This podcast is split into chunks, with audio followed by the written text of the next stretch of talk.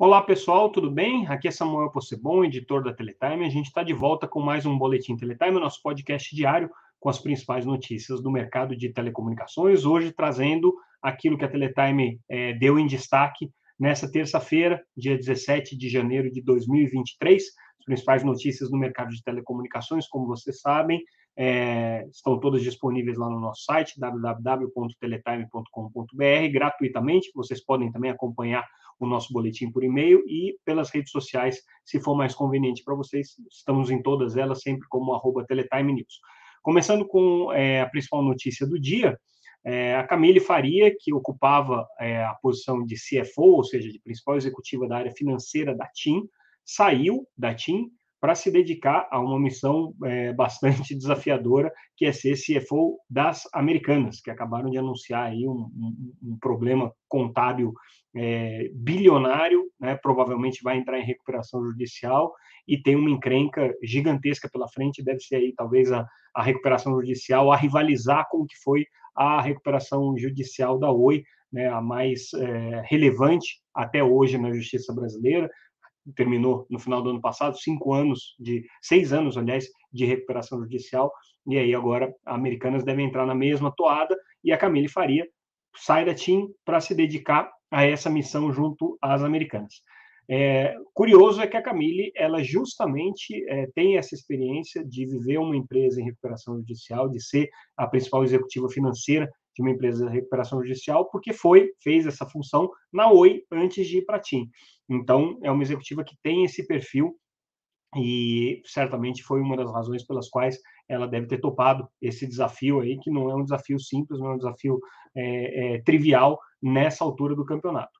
De qualquer maneira, a TIM é, agradeceu, né, como é de praxe, sempre a, a dedicação da executiva, é, as entregas é, consideradas importantes, deve fazer um anúncio aí, já está no processo de seleção do, da próxima executiva ou do próximo executivo da área financeira. É, a TIM tem um, um, desafio pela frente, sim, ela também é uma empresa que precisa, agora, é, ao longo de 2023, é, mostrar rentabilidade, voltar a crescer é, de uma maneira mais relevante, depois de todo o processo de investimento no imóvel, do processo de 5G, ela tem que, ela tem que ocupar um espaço aí no mercado de telecomunicações que hoje está sendo dominado pela Vivo e pela Claro na oferta mais ampla de múltiplos serviços. A TIM ela é uma operadora é, basicamente centrada no serviço de banda larga móvel, tem é, uma diversificação possível aí para banda larga fixa, mas é, ela é uma empresa que tem um desafio adicional, que é o fato de não ter essa cobertura é, fixa, não ter essa infraestrutura fixa, ter um acionista é um pouco mais fragilizado, que é o caso da Telecom Itália na Itália, por conta tanto do endividamento é, que tem por lá, quanto por todas as questões políticas que envolvem é, a, a, vida da Telecom Itália na Itália.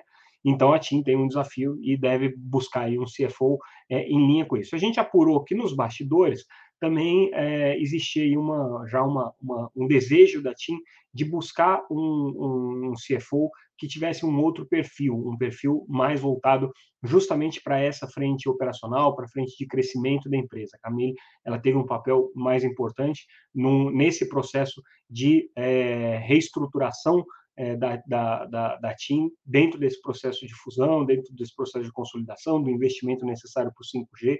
Então, foi aí que ela é, focou a sua atenção. Também era uma executiva que tinha um profundo conhecimento da realidade da, da Oi, então, certamente deve ter ajudado aí a, a TIM a avaliar o cenário é, brasileiro.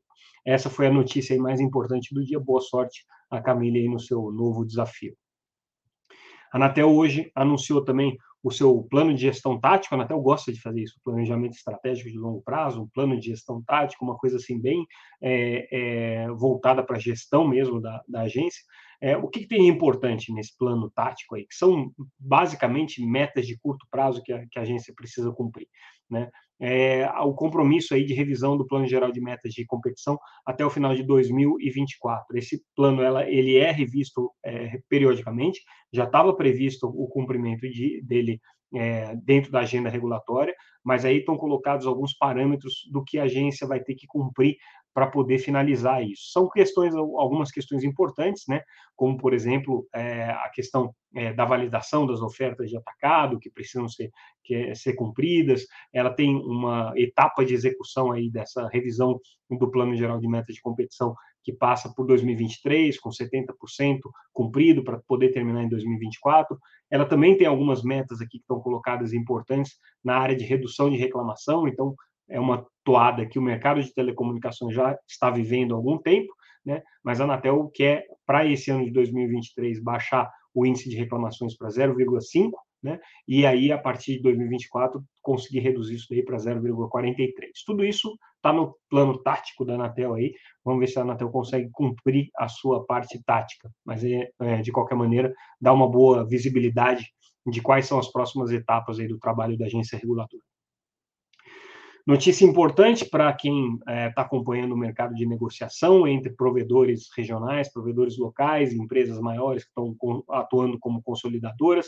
A Desktop é, anunciou a avaliação final que eles fizeram da Fasternet, uma, uma é, um provedor de acesso no interior de São Paulo, aí com cerca de 110 mil é, clientes a avaliação que a Desktop fez da Fasternet, que deve é, resultar numa, num processo de consolidação, é de 324 milhões de clientes, milhões de reais por esses 110 mil clientes que a Fasternet tem.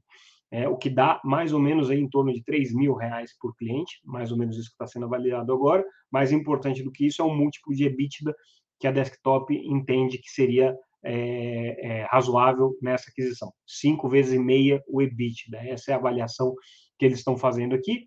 É, a expectativa é que a desktop adquira em torno de 70% da Fasternet. Então, essa aí é a próxima negociação que está em, em, vista de acontecer, desktop é, é, liderando esse processo, e é, a gente deve ver a conclusão disso agora ao longo do primeiro semestre do ano.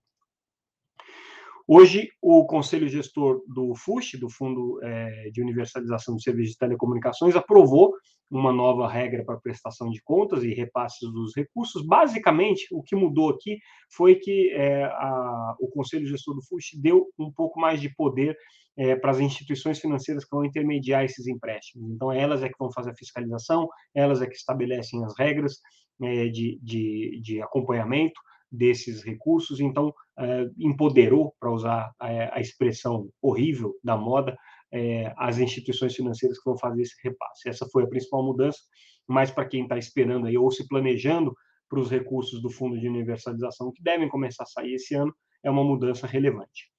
É, uma mudança que não é tão mudança assim, mas é, é importante, é a nomeação, finalmente, do secretário de radiodifusão do Ministério das Comunicações, o Wilson Wellish foi é, já havia sido indicado e agora formalmente é, nomeado como secretário de radiodifusão. Importante essa nomeação, porque essa é uma secretaria que estava sob é, intensa pressão para que tivesse aí algum tipo de acomodação política.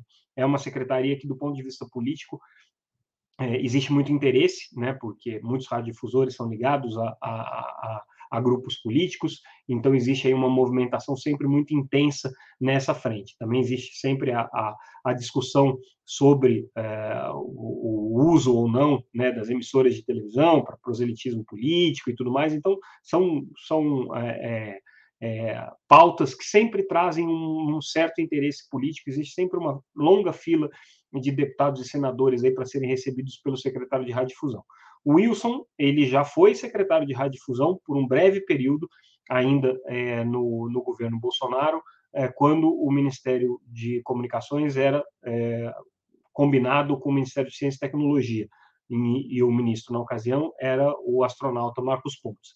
É, só que ele ficou por um mês só, praticamente um mês só no, no cargo de secretário de radiodifusão, e logo é, deixou de ser porque o Ministério foi desmembrado, montou-se é, o Ministério das Comunicações novamente, e aí nessa remontagem o Wilson não foi mais é, indicado como secretário pelo é, antigo ministro Fábio Faria, né?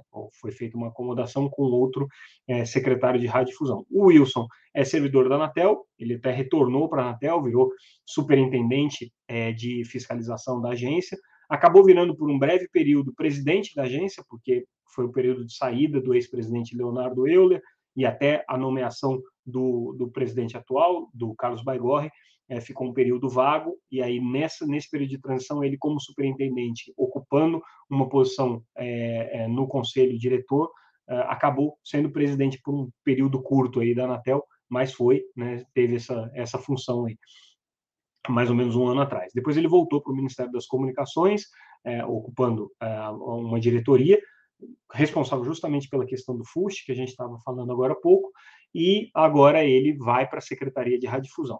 Já o Maximiliano Martinhão, que está indicado também para ser o secretário de Telecomunicações e era o de Radiodifusão, então tem uma troca aí, é, ainda não foi formalmente nomeado. A gente está na expectativa de quando é que isso aí pode acontecer. É, existe a expectativa de que aconteça essa semana. Vamos ver se as pressões políticas aí, as avaliações políticas que precisam ser feitas, validam o nome do, do Max para secretário de Telecomunicações. A expectativa é positiva, mas ainda não saiu no Diário Oficial. Mudando de assunto, hoje a Logicalis, a Qualcomm, a Intelbras, a Microsoft e o TIP, né, o Telecom Infra Project, que é o project, que é um projeto uh, liderado aí por várias empresas, entre elas a Meta, né, o antigo Facebook, anunciou uma, eles, essas empresas anunciaram uma parceria para desenvolvimento de redes privativas em 5G. O que, que tem de importante nisso aqui? Mais uma vez, 5G e redes privativas falando a mesma língua, falando é, a perspectiva do, da evolução do 5G está muito ligada a essa questão das redes privativas. Então, todos os fornecedores estão trabalhando nessa linha, como a gente pode ver aqui, Intelbras, Logicalis, a Qualcomm, a Microsoft. É, o TIP já tem esse trabalho, principalmente na frente é, de, de Open mas agora é, também tentando desenvolver esse segmento de redes privativas. Então, é, só reforça a tendência que a gente já tem falado aqui, de que uma parte muito importante é, da evolução do 5G, tanto do ponto de vista tecnológico quanto do ponto de vista de modelos de mercado, modelos de negócio, está relacionado ao uso corporativo, uso empresarial nessas redes privativas aqui. Hoje é, foi publicada uma análise do BTG com relação à, à rentabilidade da, dos papéis da Vivo, né, especialmente aqui a, a, a distribuição de dividendos que a Vivo faz anualmente para os seus acionistas. Essa distribuição de dividendos está caindo nos últimos anos, tem, tem tido uma retração, e o que o BTG avalia é que isso deve acontecer, deve permanecer essa tendência ainda esse ano, talvez só recuperando a partir do ano que vem, e eles acreditam que o que poderia fazer com que a Vivo distribuísse mais é, dividendos para os seus acionistas, é, majoritários e minoritários, é uma redução do, do capital imobilizado da empresa. Então, ela tem muito capital hoje, por conta de ser uma concessionária, de boa parte dos, dos bens do seu patrimônio é, serem classificados como bens reversíveis, e o BTG entende que se ela conseguisse reduzir essa capitalização, ela conseguiria ter é, mais agilidade, mais flexibilidade, conseguiria distribuir mais dividendos. Então, é, é uma, uma, um ajuste nessa equação entre o capital imobilizado da empresa e a rentabilidade dela, que poderia trazer esses resultados. Qual que é a dificuldade? Como a gente colocou, está tudo atrelado a bens reversíveis e a concessão. Então, precisa ter uma flexibilização no modelo de concessão para autorização para que isso aconteça, ou ela ser dispensada é, de manter é, como, como patrimônio esses bens reversíveis. Então, isso aqui ela precisa da anuência prévia da Anatel para poder se desfazer disso. Mas a perspectiva aqui, se ela conseguir, é que ela consiga é, distribuir mais dividendos, pelo menos na análise do BTG. E aí a gente finaliza o nosso boletim de hoje com é, o balanço que a Conexis trouxe com relação é, ao cadastro do Não Me Perturbe. Né? O Não Me Perturbe, para quem não, se recorda, foi um, uma espécie de um mecanismo de autorregulação do setor, mas que acabou sendo é, é, imposto por obrigação com a Anatel, compromisso com a Anatel, mas é uma iniciativa que a gente pode chamar de autorregulação setorial, é, que envolve uma, uma coordenação entre as empresas para que elas permitam que os usuários identifiquem aqueles números é, que não querem receber é, o, o, as, as ações indesejadas de telemarketing. E aí, segundo o balanço da Conexis, existem 11 milhões de cadastros aí nesse, nesse banco de dados do Não Perturbe, ou seja, são 11 milhões de usuários que não querem ser incomodados por telemarketing. Esse foi o balanço aqui do Não Perturbe no ano de 2022. Fica aqui o registro. E com isso, pessoal, a gente encerra o nosso boletim de hoje. Ficamos por aqui. Agradeço mais uma vez a audiência. Amanhã a gente volta com mais um boletim Teletime, nosso podcast diário com as principais notícias do mercado de telecomunicações. Lembrando que se você está acompanhando numa plataforma de podcast, esse conteúdo também está disponível no YouTube, no canal Teletime Live da Teletime. É, inclusive ao vivo, você pode ver a minha imagem ali. Se você está acompanhando no YouTube, mas por alguma razão prefere o modelo de podcast, está nas principais plataformas de podcast. A gente diariamente também distribui esse conteúdo no Instagram, é, perdão, no LinkedIn. E a gente está também disponível no Instagram, no Twitter e no Facebook, aí é, no nosso boletim diário é, com as principais notícias do dia, sendo postadas ali à medida que elas vão é, sendo é, publicadas no site.